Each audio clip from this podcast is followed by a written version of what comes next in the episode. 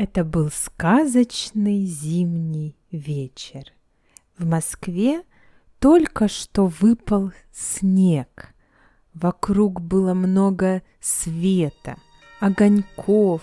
Все было очень красиво и волшебно. Людей на улице была тьма, очень много. Все спешили купить подарки на Новый год своим друзьям – своим близким. Среди этой толпы выделялась только одна фигура. Это был высокий, даже очень высокий человек. Вид у него был не русский. Не похож он был на русского. Да и звали его не по-русски. Люк. И действительно, Люк был иностранец – он приехал из Голландии.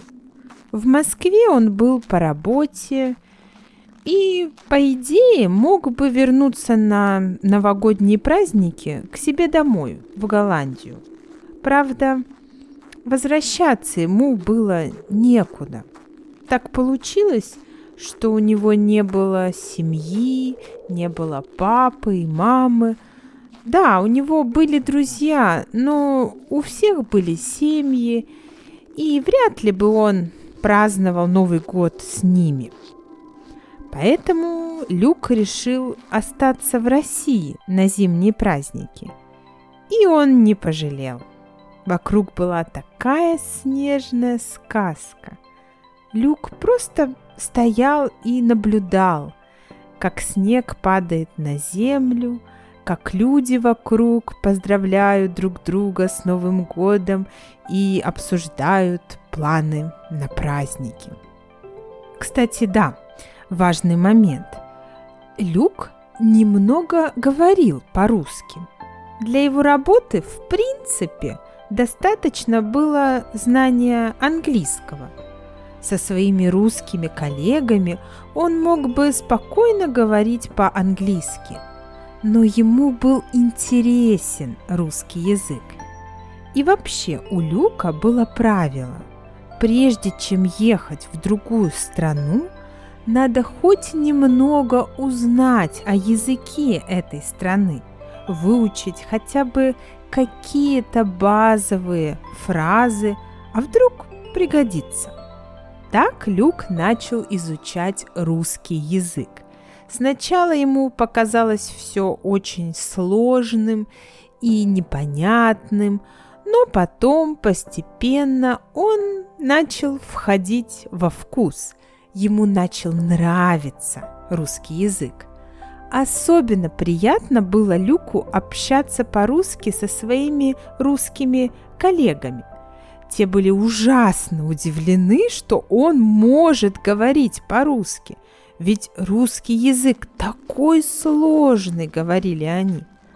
Но вернемся к Люку. Ему, наверное, холодно стоять вот так посреди улицы, пока мы удивляемся его знанию русского языка. Люку действительно было холодно. Шутка ли Москва, мороз. Но Люку особенно некуда было идти.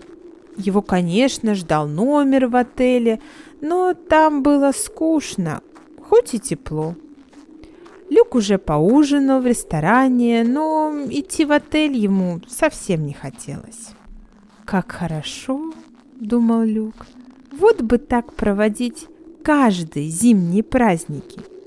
Такой снег выпал, настоящая русская новогодняя сказка – да, у нас тоже очень красиво, но тут как-то по-другому, все в новинку.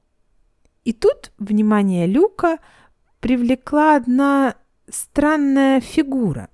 Это была девушка, очень молодая девушка, лет, наверное, двадцати. Она стояла посреди улицы и грустно смотрела вокруг. Она была очень грустная. Казалось, она потерялась.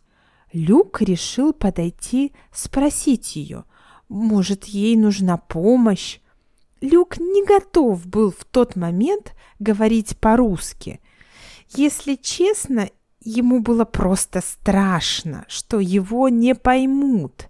Поэтому он подошел к девушке и спросил ее по-английски. «Maybe I can help you?» Девушка растерянно и удивленно посмотрела на него и сказала, «Извините, я не понимаю» и отошла в сторону. И тут Люк понял, что девушка совсем не говорит по-английски. Люку очень не хотелось говорить по-русски, очень не хотелось. Но он все же сказал, «Девушка, подождите, не уходите, у меня вопрос. Могу я вам помочь?» Девушка посмотрела на него очень удивленно. «Ой, вы иностранец, но вы прекрасно говорите по-русски. Я не думаю, что вы сможете мне помочь. Спасибо». И девушка отвернулась от него медленными шагами пошла в другую сторону. Люк решил не приставать с вопросами дальше. Видимо, пора мне возвращаться в отель решил про себя Люк. Настроение его как-то ухудшилось. Люк зашагал от Красной площади в сторону своего отеля. Отель его был недалеко, идти буквально минут пятнадцать. И Люк шел медленно. Настроение у него было не очень, но он понимал, что в отеле ему будет еще хуже, поэтому он не торопился. Стало еще холоднее. Люк потеплее укутался в шарф, но идти быстрее не стал. Так нравилось ему гулять по снежным улицам. «Так, где-то тут должен быть мой отель», — подумал Люк, но отеля в этом месте не было. «Ой, неужели я заблудился?» Первый раз решил идти без навигатора и тут же заблудился. Засмеялся сам над собой Люк. Ну что ж, включу тогда навигатор. Но сигнал был плохой, и навигатор совсем не хотел показывать путь к отелю. Ну тогда прогуляюсь еще, решил Люк и зашагал, куда глаза глядят. Надо сказать, что заблудился он на Лубянке. А это было очень интересное и веселое место. Даже ночью здесь всегда было шумно, хотя совсем рядом с оживленными улицами были маленькие, тихие улочки, где можно было походить в тишине. Так Люк и сделал. Он забрел на маленькую узкую улочку, где почти не было людей, но где свет луны очень красиво освещал все вокруг. И тут Люк вздрогнул. Прямо перед собой, на крыльце одного из домов, он увидел, знаете кого? Ту самую девушку, с которой он заговорил там, на Красной площади. «Здравствуйте», — сказал Люк. Вам не холодно здесь сидеть? Сейчас ведь зима. Люк сам удивился, как просто ему дались эти фразы, ведь говорил он их на русском. Может, его русский не такой плохой и не надо бояться говорить? И правда, девушка сидела прямо на земле, Ей наверняка было очень холодно. Она подняла на него глаза, и он заметил, что в них были слезы. «Что случилось? Я могу помочь?» — спросил Люк. Девушка не ответила, но поднялась и внимательно посмотрела на него. «Мне нужна была помощь, но никто мне не помог. Сейчас мне уже все равно. Все равно. Люк не знал, что значит «все равно». Он пытался вспомнить все, all, everybody, все, но смысл этой фразы «все равно» так и был для него непонятен. И тогда он просто повторил вопрос. «Я могу вам помочь?» «Вы мне не поверите», — ответила девушка. «Не поверите. Что это значит?» Люк отчаянно стал думать. «Блин, я же знаю это слово!» «Не поверите». И тут он вспомнил. «О, она имеет в виду I won't believe her». Люк повернулся к девушке и сказал, «Нет, говорите, я поверю». И тогда девушка заговорила. Она говорила много, но Люк плохо понимал. Из ее рассказа он понял, что девушке нужна помощь, но что именно случилось, как ей помочь, он не знал. Он не понял многие детали ее рассказа. Слишком много было непонятно. И тогда он вдруг подумал, послушайте, здесь холодно. Давайте пойдем в кафе, и вы будете писать мне все. Тогда я пойму. Хорошо, ответила девушка. Рядом как раз была чайная. Люк с девушкой вошли туда. Как вас зовут? Извините, я должен спросить раньше. Ничего, не страшно. Я Аня. А вы? Меня зовут Люк. Я сейчас все напишу, Люк, тихо сказала Аня и начала писать. Надо сказать, что Аня была очень симпатичная девушка. Люк невольно залюбовался ею. Щеки ее порозовели, когда они вошли в кафе, где было уютно и тепло, у нее были темные волосы, но светлые голубые глаза. Она была очень маленького роста и по сравнению с Люком выглядела как ребенок. Ведь Люк был очень высоким, даже для голландца. Девушка писала очень-очень долго. Но зато они оба согрелись, и теплый чай с печеньками были как раз кстати. «Вот», — наконец сказала девушка, — «я написала». И Люк начал читать. «Давайте мы тоже заглянем и прочитаем вместе с ним». «Да, конечно». Писала Аня не зря. Люк пользовался переводчиком, чтобы понять смысл текста, но все же многое он понял и сам. То, что Люк прочитал, стало для него шоком. Но давайте не будем томить и начнем, наконец, читать. И будем читать без переводчика. Надеюсь, мы все поймем. Я живу в городе Воронеж. Приехала в Москву по делам. На вокзале, когда я вышла из поезда, мне вдруг стало плохо. Сейчас, уже зная, что со мной произойдет, я понимаю, почему мне было плохо.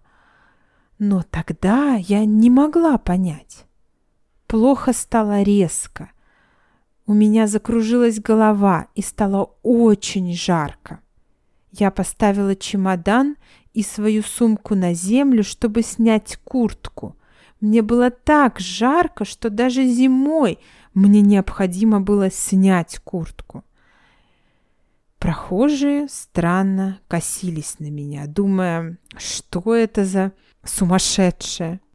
Я протянула руки и прошептала «Помогите!». Но меня никто, конечно, не слышал. Да, на меня смотрели, но никто не подошел. Видимо, подумали, что я ненормальная. Я поняла, что мне надо куда-то идти дальше, просить о помощи. Хотела взять свою сумку, но ее нигде не было. Ее не было на месте, где я ее оставила.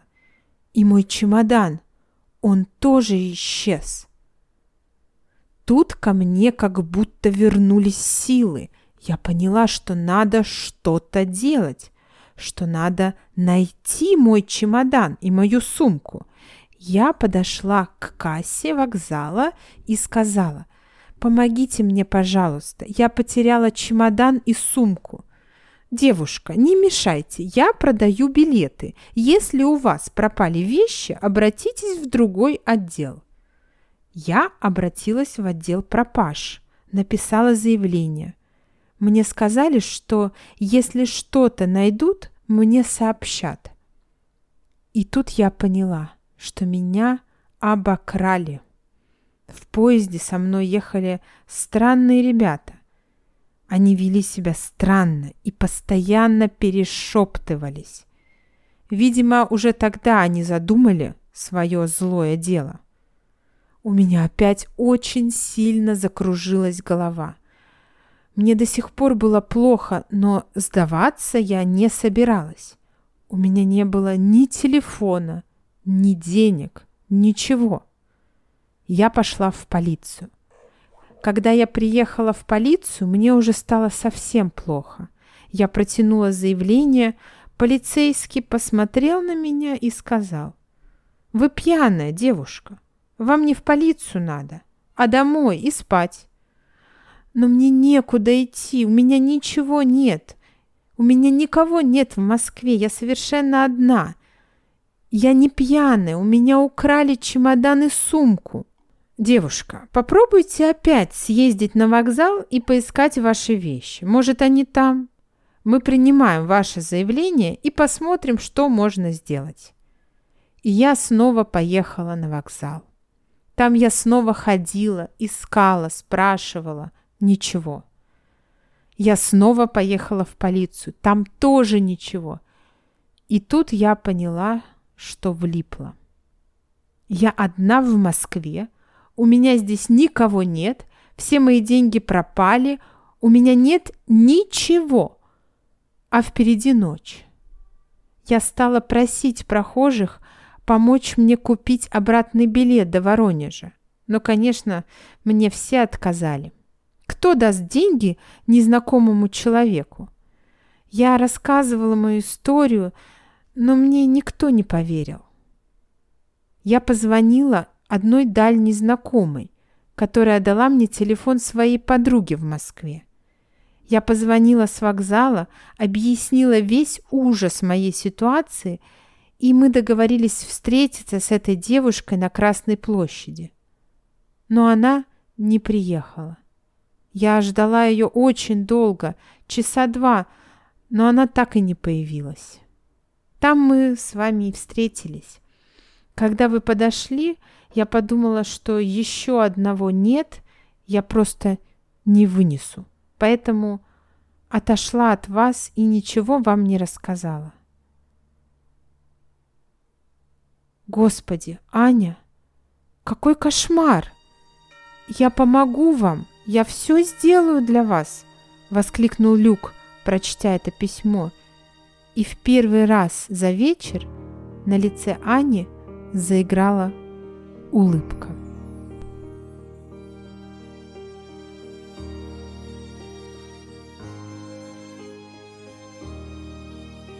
Друзья, ну а конец этой душещипательной heartwarming, душещипательной истории вы узнаете в следующем выпуске подкаста.